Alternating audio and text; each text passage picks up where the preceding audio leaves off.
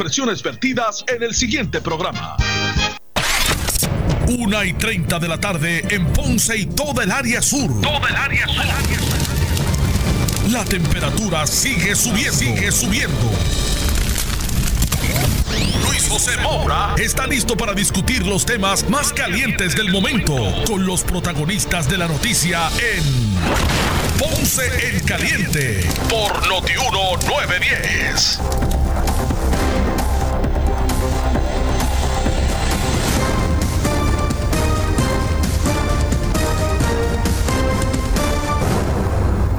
Bueno, saludos a todos, buenas tardes, bienvenidos.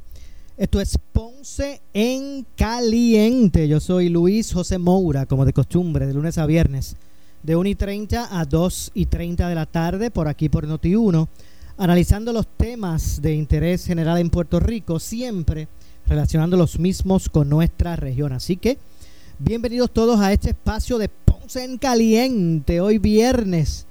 Gracias a Dios que viernes gracias a Dios que viene. Pero yo también los lunes digo gracias a Dios que es lunes porque es inicio de semana. Así que gracias a Dios que es viernes. Viernes, hoy es viernes 24 de julio del año 2020. Y hoy en los primeros minutos del programa vamos a estar conversando con el presidente de la organización magisterial EPA.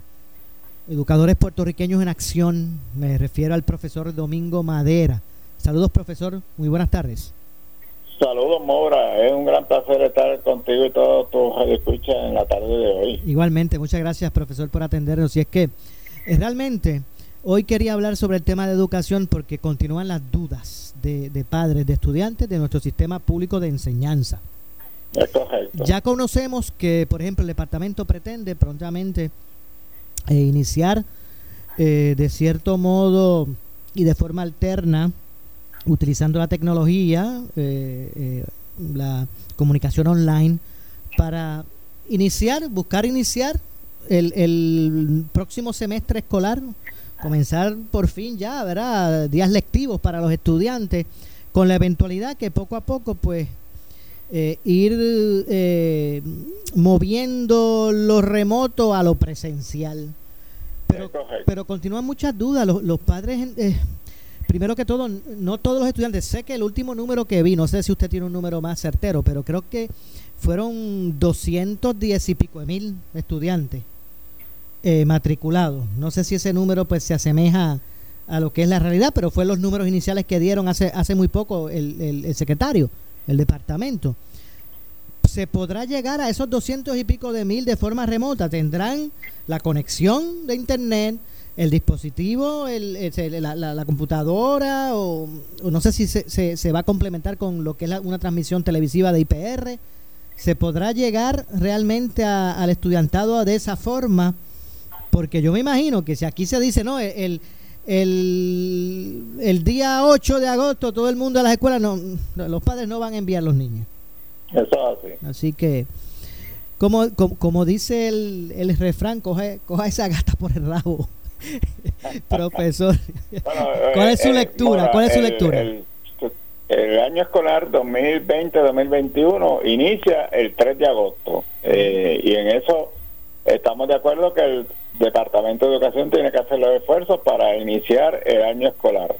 Lo ideal, lo esencial hubiese sido que se comenzara en forma presencial, como normalmente se hace. Claro, la situación que tenemos donde los números de, de contagios lo que vemos es que siguen aumentando, pues el departamento tiene que pensar también en la, en la seguridad, en la salubridad también de los estudiantes y del, y del personal que trabaja para el sistema, no solamente tiene que ser los estudiantes, ese personal que también trabaja, que hay que, que mantenerle la, la salud lo, lo mejor que se pueda. En ese sentido, el departamento lo que ha dicho al día de hoy es lo siguiente, el, el 3 se comienza en forma virtual, los maestros, esa primera semana van a estar los maestros en forma virtual conjuntamente con el director de escuela, lo que entiendo yo que será recibiendo instrucciones, eh, recibiendo este, más o menos la planificación que se va a estar llevando a cabo durante los próximos días. de la segunda semana en adelante, que me parece que comienza el, la segunda semana que comienza el 10, de la semana del 10 al 14, los maestros, los maestros se van a presentar a sus respectivas aulas escolares o los lugares que asigne el departamento donde se van a, ubicar, especialmente los del área sur, que, que mucho no va a ser en las escuelas, va a ser en, otros lugares.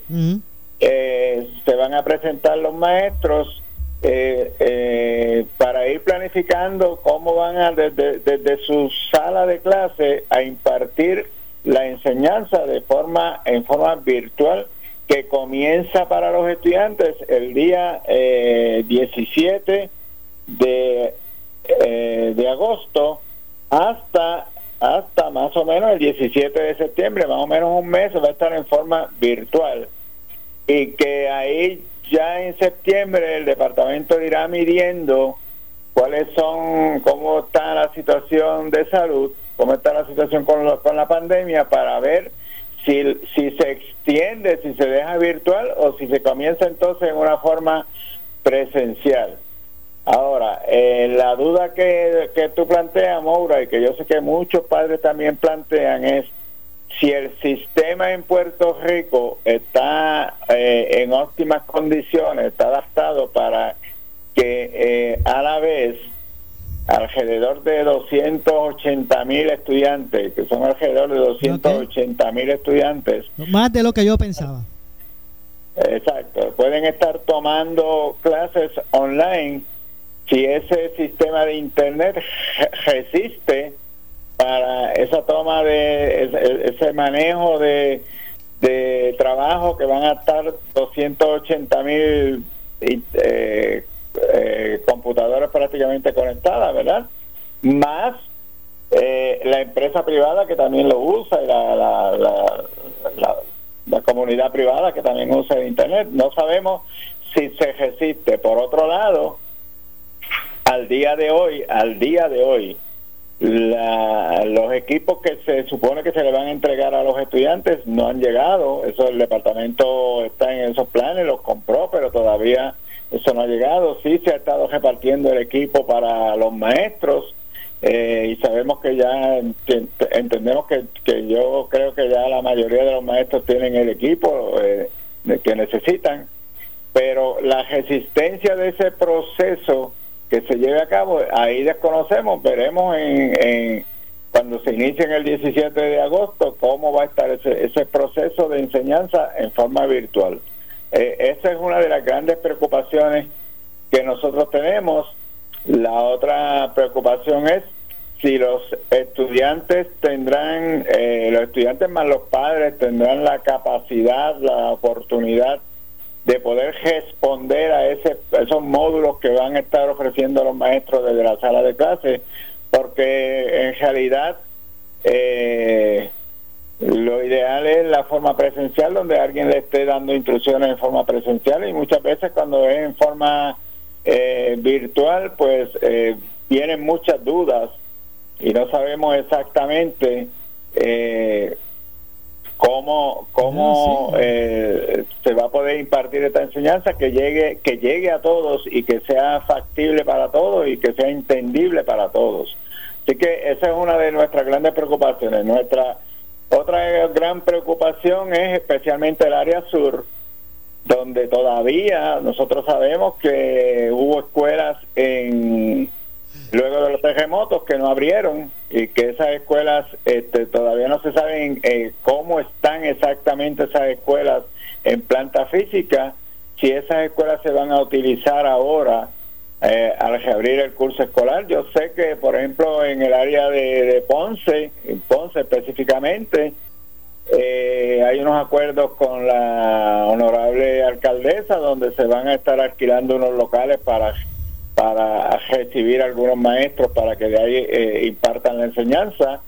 Eh, el secretario dijo que en otros lugares iban a haber este, eh, como unos este, unos módulos especiales para, para de ahí ofrecer usarlos como como salones de clase pero eso siguen pasando los días y uno no ve, uno ve eh, el efecto que se, que se haga. Mm. Esa es otra de nuestras grandes preocupaciones. Y, la tercera preocupación es... Dígame. Eh, ¿cómo, ¿Cómo están esas escuelas, no solamente las del área sur, sino de todo Puerto Rico, las condiciones físicas de esas escuelas, especialmente en salubridad? Si se han fumigado esas escuelas, si, si van a, a existir el personal necesario diario para que esté pendiente de la salubridad de esas escuelas, la limpieza de esas escuelas, porque eh, en, años normales en años normales, a, un día como hoy, ya prácticamente a, una semana para comenzar el curso escolar, ya se veía que los planteles escolares este, se le estaba dando tratamiento, especialmente la limpieza en los patios, la limpieza de, eh, dentro de los salones, la, pintura en los salones. Eso no se ha visto que se, que se está haciendo. Así que esa es otra de nuestras grandes preocupaciones. No, y que me parece que son válidas, son válidas esas preocupaciones. Ahora, ahora eh, realmente me parece que algo había que hacer, o sea, había que eh, establecer una regla de juego, una, una, una vía alterna para arrancar nuevamente. Eh, que se pueda ir modificando poco a poco a la medida que se vaya identificando dónde están las necesidades. estamos, estamos totalmente de acuerdo. Había que empezar. O sea, yo entiendo de que el curso tiene que empezar, hay que buscar las alternativas este, eh, y hay que ir paulatinamente. Yo creo que ha sido correcto de que el secretario se haya dicho de que este primer mes va a ser virtual y, ir viendo más, más, o menos tomando la temperatura de cómo surge, que, cómo vamos a estar eh, relacionados con la pandemia ya para el 10 de septiembre para tomar otras decisiones que quizás la próxima decisión pueda ser parte del tiempo presencial y parte virtual y en eso yo estoy de acuerdo que tiene que ser en esa forma. Pero tenemos teníamos que iniciar. En ese sentido estoy de acuerdo que hay que iniciar eh, pero todavía como que le falta andamiaje a este proceso y que el departamento tiene que ponerse las pilas en cierto modo para que eh, esto eh, se lleve a cabo y que se vele especialmente por las para la salud y la seguridad de estos estudiantes y del personal que va a laborar eh, en esos planteles escolares. Yo pienso que lo que debe haber es voluntad, voluntad de, de, poder eh, ejecutar, no tan solo por el, parte del departamento, sino por, por, el lado de los padres. Mire, hoy en día uno ve por ahí hasta el más jovencito, eh, el, más, el, niño, ¿verdad? joven, que tiene en la mano, carga un teléfono inteligente, tiene una, una tableta y en ah, YouTube y en YouTube se meten a buscar canciones y cosas, pues, pues, también, pues entonces, pero que también entonces lo utilicen para, ¿verdad? Para lo que es la educación. Yo entiendo que sí, que aquí, aquí tenemos todos, todos tenemos que poner de nuestra parte y en vez de poner obstáculos, tratar de ayudar para que este proceso se pueda llevar a cabo. Eh, y en eso estamos de acuerdo. Los mismos padres también pueden ayudar en, la limpieza al principio de, estos salones de clase, a ver cómo están, ¿verdad? Eh, y colaborar en una forma u otra. Eh, claro, eh, no es fácil y quizás unos van a tener unas dificultades y otros van a tener otras dificultades. Va a haber padres posiblemente que ahora mismo hay, hay padres que, que no están asistiendo, padres o madres, ¿verdad? Que no están asistiendo a sus áreas de trabajo porque en estos meses de vacaciones no tenían quien le cuidara a sus niños. Y optaron entonces por quizás pedir unas vacaciones o, o pedir desempleo para para poderse quedar con sus niños. Y cuando empiece agosto van a tomar que buscar unas decisiones, cuáles van a ser esas decisiones, quién le cuida, eh, quién va a estar a cargo de, de, sus hijos, porque los hijos van a quedar en su casa de todos modos, eh, porque ese primer mes va a ser virtual. Así que todas esas son situaciones que, se irán viendo en el camino, que para uno va a ser un poquito más fácil, para otro va a ser eh, mucho más, más difícil.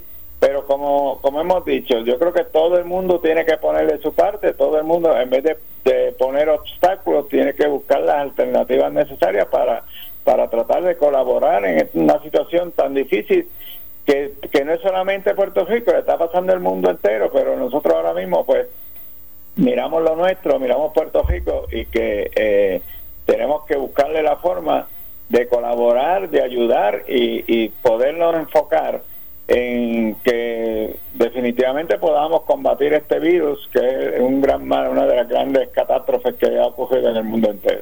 Oiga, ¿y, y los maestros tendrán este el, ese currículo disponible para enviarlo a online a los estudiantes? Eso también me preocupa. E, e, el, el maestro tendrá las herramientas de porque no es lo mismo. Bueno, supuestamente el departamento va a proveer esos módulos que se van a estar utilizando. Yo creo que por eso es que la primera semana eh, los va a ser el, esa, esa, parte que va a ser director con maestro, posiblemente ahí es donde se van a estar entregando o, o dándole indicaciones de esos módulos, cómo se van a estar trabajando, las y ya la segunda semana quizás ya los maestros probando desde sus salones esos módulos y viéndolos cómo los van a trabajar.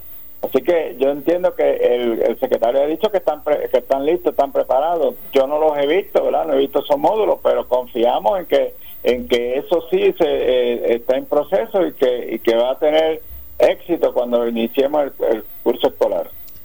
Bueno, no cabe duda que que hay retos que poder eh, salvar y con relación a, ese eh, a ese asunto para que bueno porque eso eso es el área eh, remota pero si ponemos si nos ponemos a hablar de, de la fase presencial más aún hay escuelas porque si los estudiantes ahora van de, de, de 40 piñados en un salón a tener solo 15 va a haber una necesidad no tan solo de maestros de, llenar plazas que siempre es un inconveniente primordial en, en el departamento sino que también de infraestructura, mucho más salones para, para ¿verdad?, dividir entre menos estudiantes.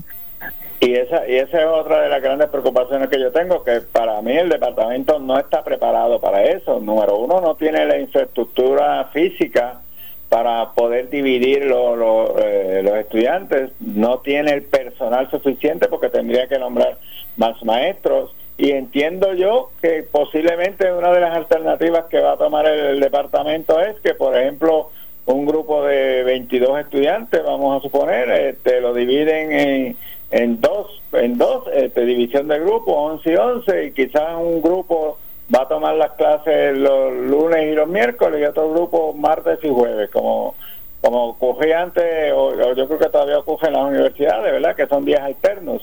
Eh, así que posiblemente esa va a ser una de las alternativas que va a usar el departamento cuando se llegue a la fase presencial, porque ese, este distanciamiento que tiene que haber yo creo que va a ser un proceso que va a durar más de un año, posiblemente todavía el año que viene, 2021-2022, tengamos que estar en ese eh, esa situación de que tenemos que estar los seis, los seis pies alejados, de usar las mascarillas, de usar face shield, usar guantes, eh, ese cuidado que tenemos que tener, yo creo que va a durar de, un año, dos años o tres años.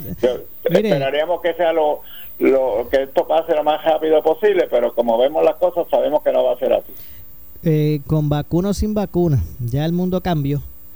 El mundo cambió totalmente, aún con una vacuna, en lo que la gente se adapta si van a usar la vacuna o no la van a usar, este eh, las reacciones Siempre que habrá gente que se niegue. vamos a tener eh, pandemia por, por un tiempo bastante larguito. Siempre habrá gente que se niegue, el eh. Es así, es así. Siempre hay la gente que, que van a estar un poquito eh, eh, pensando en si me pongo la vacuna o no me la pongo, este, si, si someto a mis hijos a esto, si no lo someto. Eh, yo entiendo que si, si el departamento hubiese dicho, vamos a empezar en forma virtual ahora en, en agosto, en forma presencial, perdón, en, en agosto, yo creo que, que, de los 280 mil estudiantes eh, que tienen el, el, sistema, yo creo que si iban 10 a, a los salones de clase era mucho. Exacto. Bueno, pero la educación este, remota ha existido por hace mucho tiempo. No, no hay por qué, o sea, no, hay que inventar la rueda. Eh, por otro lado, ¿verdad? Hay que también señalar eso, eh, profesor. Sí, es correcto, ya eso se venía se venía viendo desde, desde hace años, o sea que poco a poco se venía implementando. Lo único es que ahora hay que implementarlo como en forma brusca, ¿verdad? Bastante fuerte pero yo creo que la, la, enseñanza virtual, la hora viene para quedarse. Yo creo que esto va a ser parte del proceso de enseñanza-aprendizaje.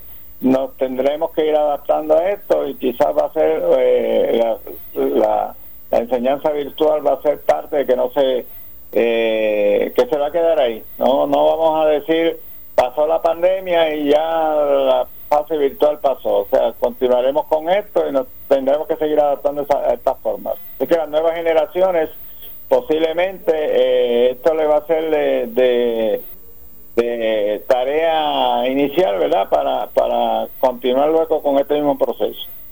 De hecho, también ha existido eh, en tiempos de, de, no pandemia o no pandémicos, ha existido la, el homeschooling, ¿verdad? La, educación en la casa también.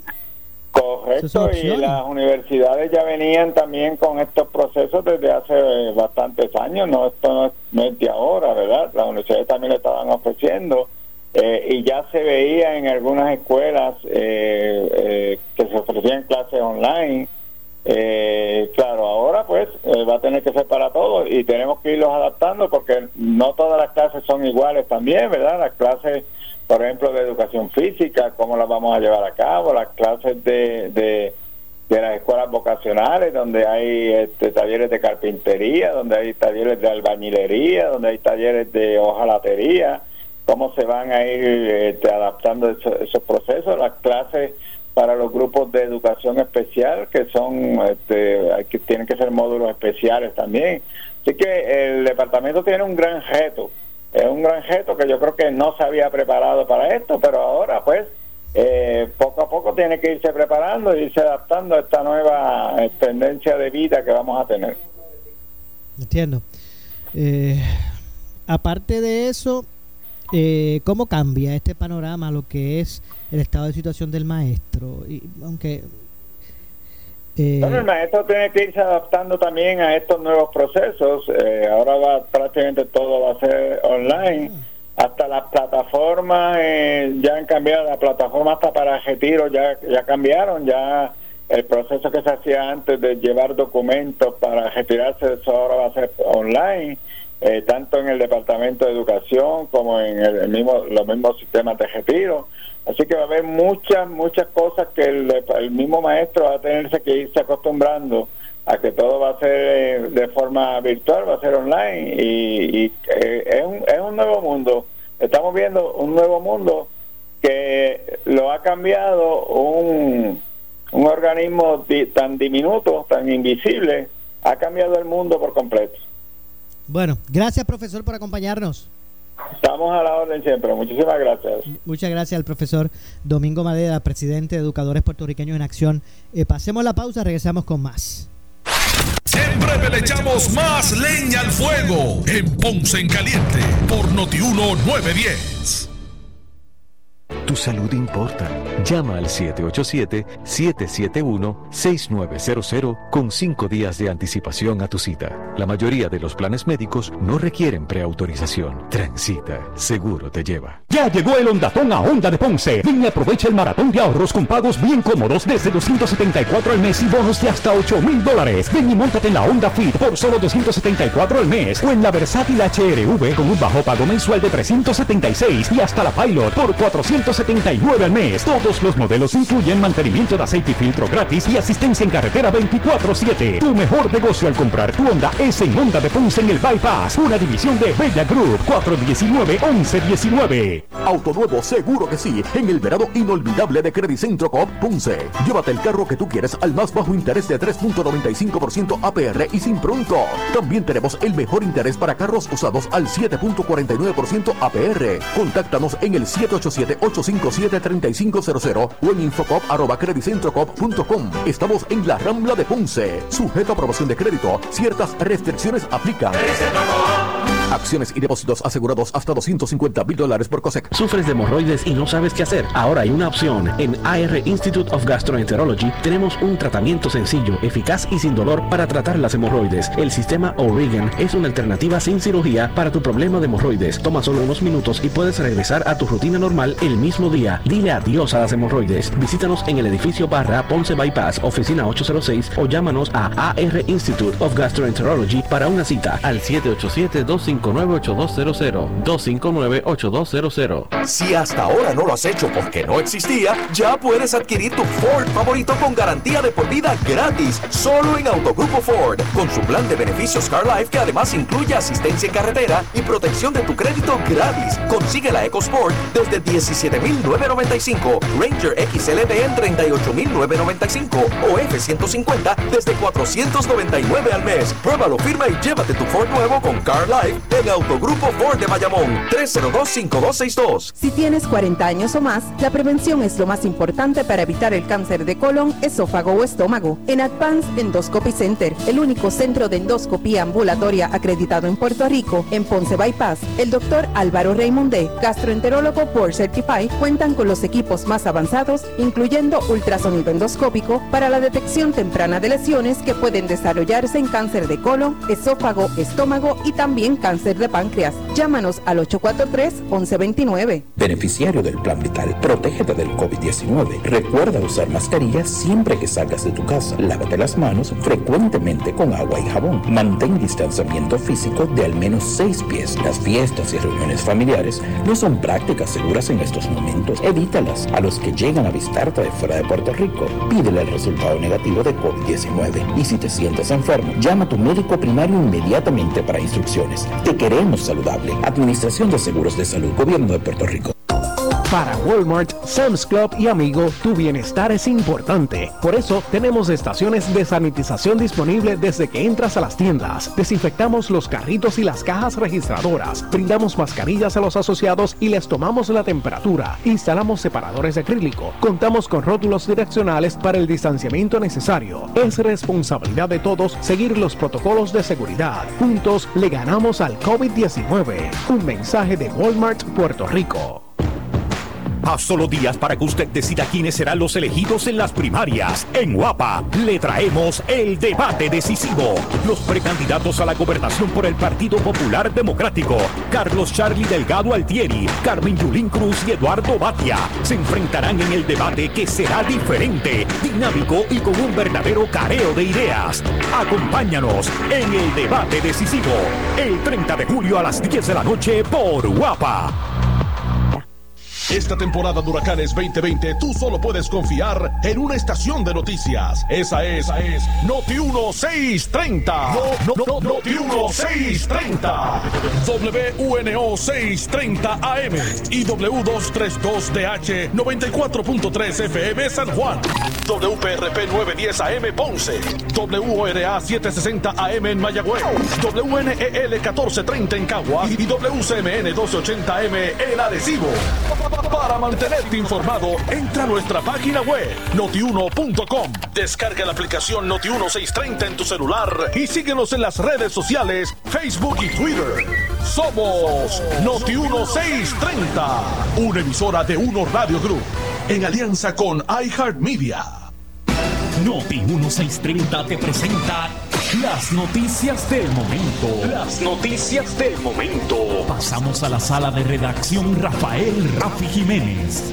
Buenas tardes, soy Jerry Rodríguez y usted escucha Noti 1630 primeros con la noticia última hora 2 con 4. Jorge Dávila, director de campaña de la gobernadora Wanda Vázquez, insistió en caliente con la Jovet que su querella ante el Contralor Electoral contra Pedro Pierluisi está basada en los ataques contra la gobernadora a través de anuncios políticos alegadamente dirigidos por tres comités de acción política. Aquí hay, aquí hay dos cosas, Carmen. Uno es, ¿verdad?, el proceso el proceso legal y el proceso del el Contralor Electoral de evaluar la querella y otro es el asunto político. Eh, y yo tengo la responsabilidad de dejarle saber al pueblo de Puerto Rico que algo hay detrás de todo esto. Nadie invierte, nadie invierte, Carmen, dos millones de dólares en una campaña si no hay algo a cambio. Esa es la realidad. ¿Qué, ¿Cuál es el interés de estas entidades en incluirse en la campaña primarista del PNP donde hay solo dos candidatos? Y si tú estás atacando a una sola, pues entonces lo que estás es favoreciendo al otro. Eso es por default, 2 más 2 es 4, Carmen. Y ese juicio político se va a determinar eh, en, en 16 días, el 9 de Tú agosto, dices, que el pueblo seguro. Rico sepa eh, la- el contraste de las dos campañas. Noti 1 última hora 2.5. Bueno, y ahora tenemos en línea telefónica al meteorólogo del Servicio Nacional de Meteorología, Emanuel Rodríguez. Bienvenido a Noti 1, Emanuel. Saludos, buenas tardes. Bueno, hemos visto eh, lluvia en el área metropolitana y en otros sectores de la isla durante el día. ¿Qué podemos esperar durante la tarde, el fin de semana y ese pronóstico extendido? Pues mira, la realidad del caso es que tuvimos el paso de una onda tropical que, como bien dice, estuvo dejando lluvia afectando principalmente la mitad este temprano en el día. Ese sistema comienza a retirarse del área y le toca el turno a los compañeros del oeste a que vean el desarrollo de algunos aguaceros. Una vez se retire este sistema, desde esta noche hacia mañana, lo que esperamos es que entre una masa de aire más seco, lo que debe estar trayendo condiciones más estables a la región. Siempre podríamos ver el paso de algún aguacero pasajero, pero por lo demás no se esperan condiciones adversas en cuanto a lluvia se refiere. Eso sí, bruma por polvo del Sahara tanto para el sábado como para el domingo. Eh, también el domingo. Sí. Emanuel, eh, pudiéramos con lo que ya hemos visto de lluvia durante el día de hoy, lo que se puede esperar para el fin de semana, esas escorrentías pudieran ser favorables para lo que es el embalse de Carraízo que tanta agua necesita. Pues mira, sí, los estimados de nos indican que en esa cuenca de Carraízo cayeron entre una a dos pulgadas. Sabemos que eso toma tiempo en lo que llega al lago, pero tanto como mañana como el domingo deberíamos ver un momento positivo una vez esas escorrentías alcancen el lago Carraízo. Bueno, y lo que se habla, y Emanuel, lo que se está hablando en términos de lo que está saliendo de las costas de África, se habla de algunos sistemas que, aunque se ha mencionado que eh, no estamos en el cono de incertidumbre, nos pudieran dar, eh, ¿verdad?, ponernos, recapitular sobre eso y ponernos al día con relación a estos sistemas. Claro que sí, vamos a comenzar con la tormenta tropical Gonzalo, que actualmente se encuentra hacia el este de las islas de Barlovento. Este sistema, la trayectoria del Centro Nacional de Huracanes lo tiene pasando bastante al sur de Puerto Rico como una tormenta tropical, dejando la mayor cantidad de lluvia y condiciones eh, peligrosas fuera, bastante lejos de la, del área de Puerto Rico. Siempre podríamos ver el paso de algunas bandas que se escapan del centro, que podrían estar cediendo con unos aguaceros, pero por lo general el impacto principal de este sistema debería ser en las condiciones marítimas con oleaje peligroso y riesgo de corrientes marinas para las playas del país. Como bien dijiste, tras Gonzalo, también tenemos una onda tropical que se encuentra sobre las costas de África en estos momentos. La realidad del caso es que vamos a estar atentos a ver qué pasa con el desarrollo de este sistema. El Centro Nacional de Huracanes por el momento le da una probabilidad baja de desarrollo justo al este de las Antillas. Eh, eh, por lo que le pedimos a las personas que se mantengan atentos ante los boletines del Servicio Nacional de Meteorología y del Centro Nacional de Huracanes a ver cuál es la evolución con este sistema para la próxima semana.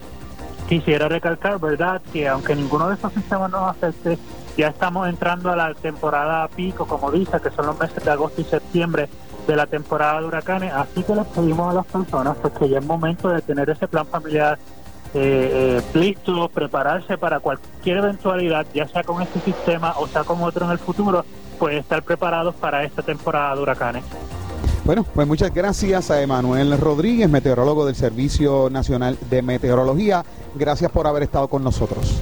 Claro que sí, siempre a la orden. Estas son las noticias del momento. Noti 1 630, primeros con la noticia, última hora 2 con 8.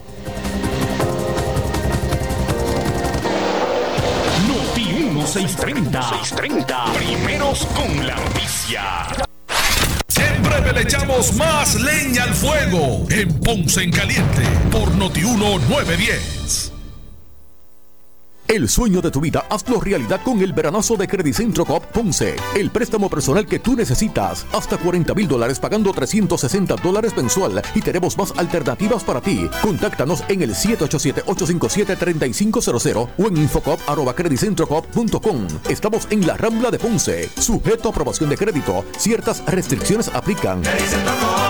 Acciones y depósitos asegurados hasta 250 mil dólares por COSEC. El área sur está que quema. Continuamos con Luis José Moura y Ponce en Caliente por el 910 de tu radio.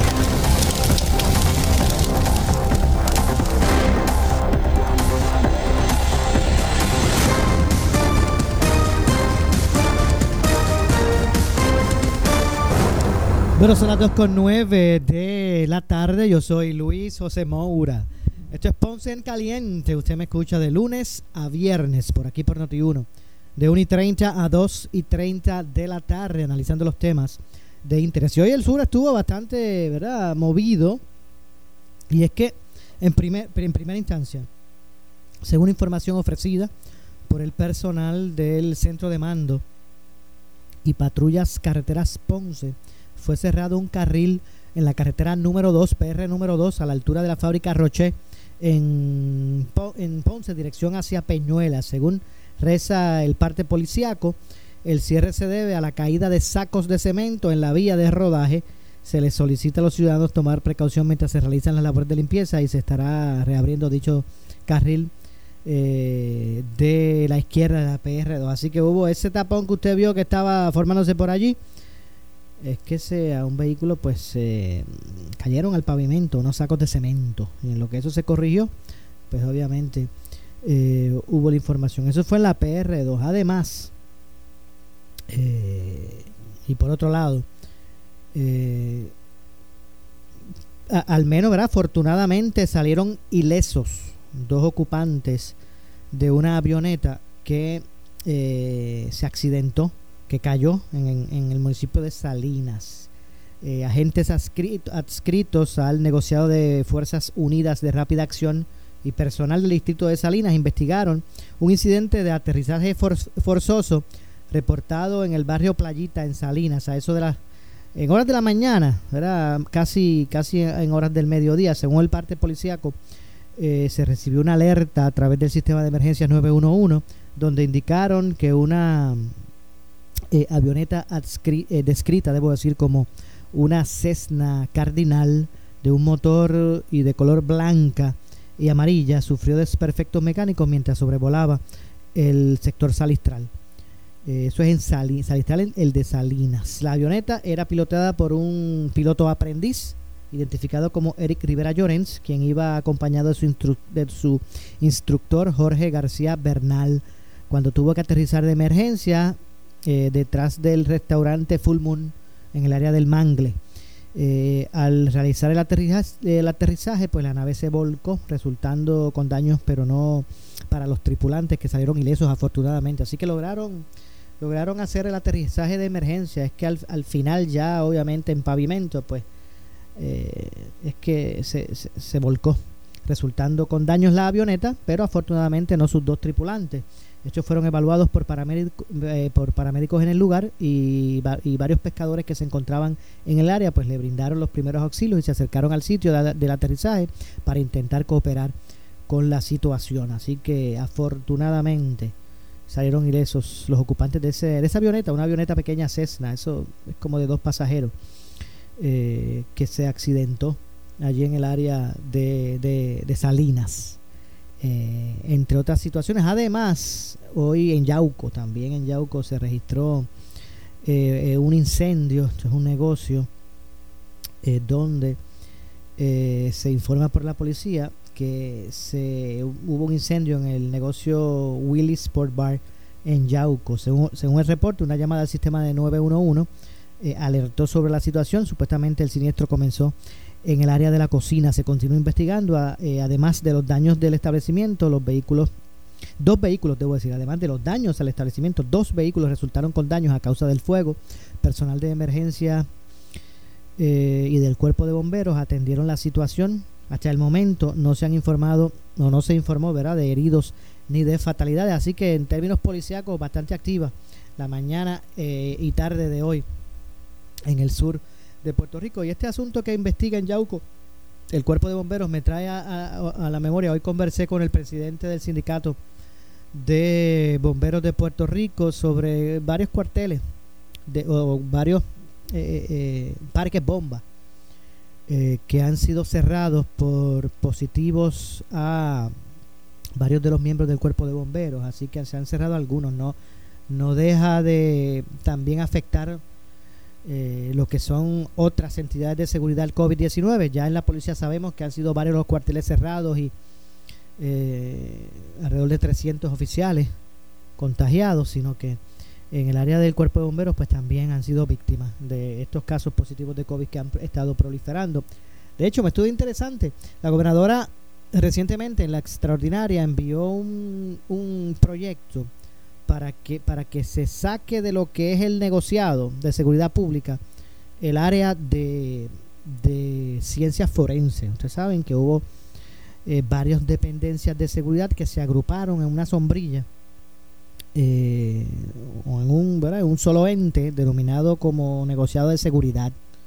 Esto aparentemente, por lo menos lo que nos contaba hoy el presidente del Sindicato de Bomberos de Puerto Rico, no ha logrado eh, poder eh, su propósito inicial al considerar el negociado que era que un ente agrupara todos esos sistemas este estos sistemas de seguridad y que pudiera trabajar tuvieran trabajar todas al unísono.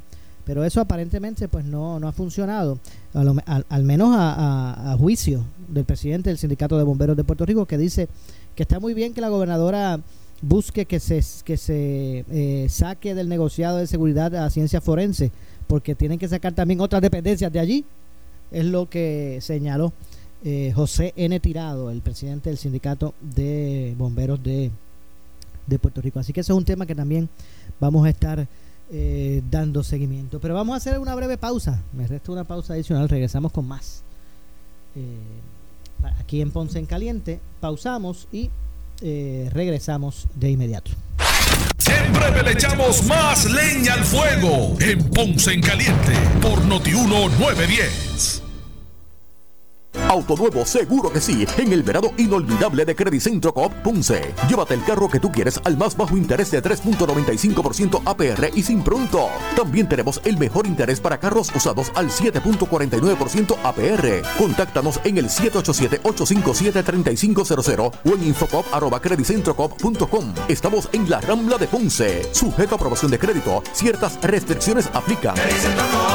Acciones y depósitos asegurados hasta 250 mil dólares por El área sur está que quema. Continuamos con Luis José Moura y Ponce en Caliente por el 910 de tu radio.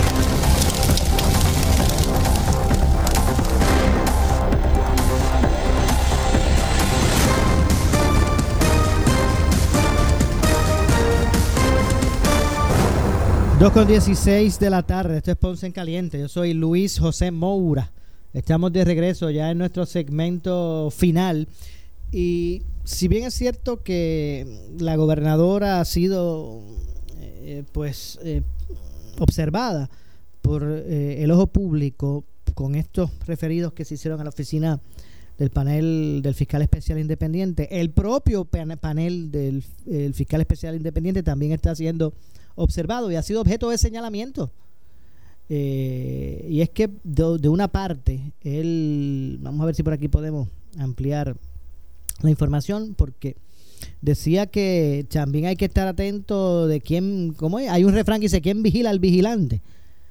Pues la oficina del panel sobre el fiscal especial independiente deberá certificar bajo juramento al Senado en o antes del próximo martes 28 de julio a las 12 del mediodía si el juez miembro del panel Rubén Vélez Torres le acreditó sin el efecto si, eh, le ¿verdad? acreditó si en efecto o no es seguidor en redes sociales de páginas de carácter político o de candidaturas. Esa fue la decisión que tomó el Senado en la mañana de hoy, luego de que el presidente del alto cuerpo, Tomás Rivera Chats, hiciera una petición formal en la sesión eh, a la que se unió la delegación del Partido Popular Democrático por voz de su senador eh, Cirilo Tirado. Y, cito, confiamos que se provea la información y esperamos que sea en la negativa porque si en efecto estuvo dándole like o follow a cualquier página de carácter político de candidatura,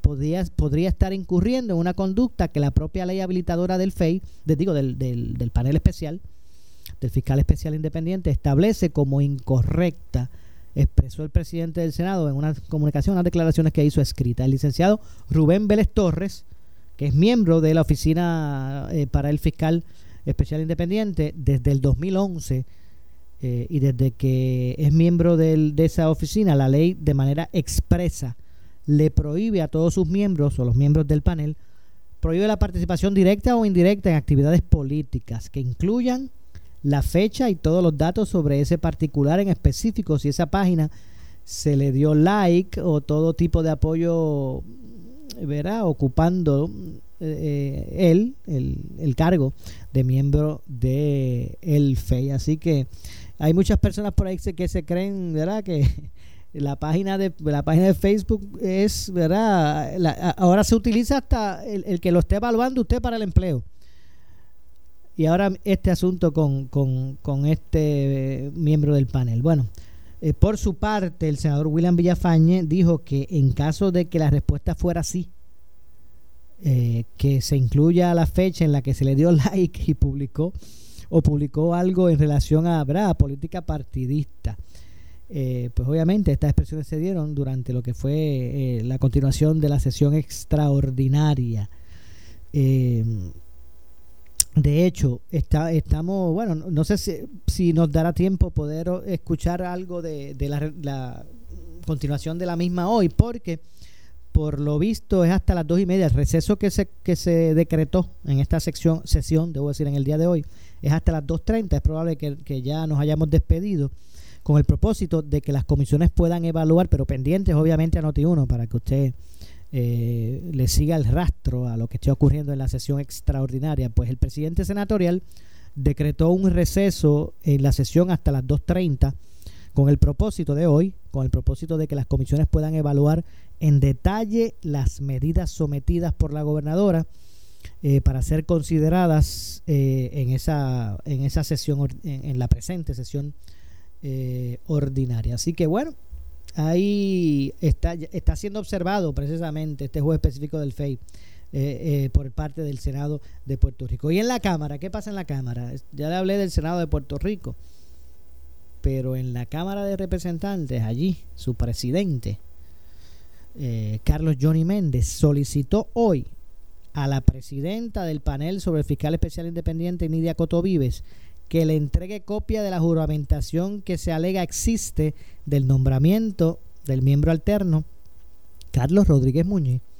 Según una comunicación oficial eh, enviada el pasado lunes, que fue 21, la gobernadora, eh, ¿verdad? A la Cámara de Representantes rechazó el nombramiento, luego de que, la, ¿verdad? de que se rechazara el nombramiento por parte de la Cámara que hizo la gobernadora con relación a este abogado, este letrado. Eh, pues por lo tanto, el presidente expresa que le sorprende e inquieta las publicaciones a las cuales se han hecho referencia en, en- lo que fue la misiva, eh, puesto que lo esbozado en las mismas constituiría un intento de burlar las facultades constitu- constitucionales que tiene la Cámara de Representantes. Esto es en respuesta ¿verdad? a lo que expresó la gobernadora de que no habían actuado procedente, ¿verdad? en derecho la Cámara al, al colgar ese nombramiento.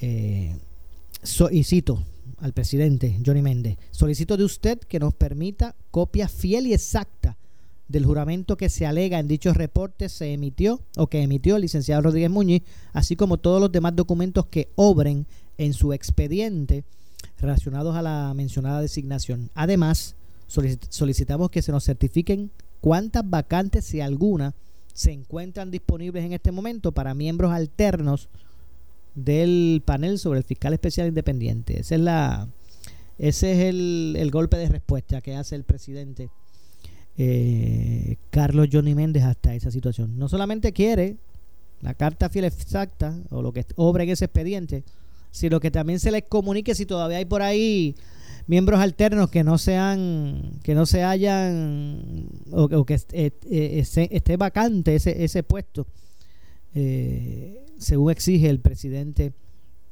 eh, Cameral, según reportes de prensa, el licenciado Rodríguez Muñiz juramentó a su designación como miembro alterno del FEI justo antes de que la Cámara colgara eh, su nominación. La gobernadora eh, dijo en una conferencia de prensa reciente en Ceiba que no acudirá a los tribunales en torno a ese nombramiento.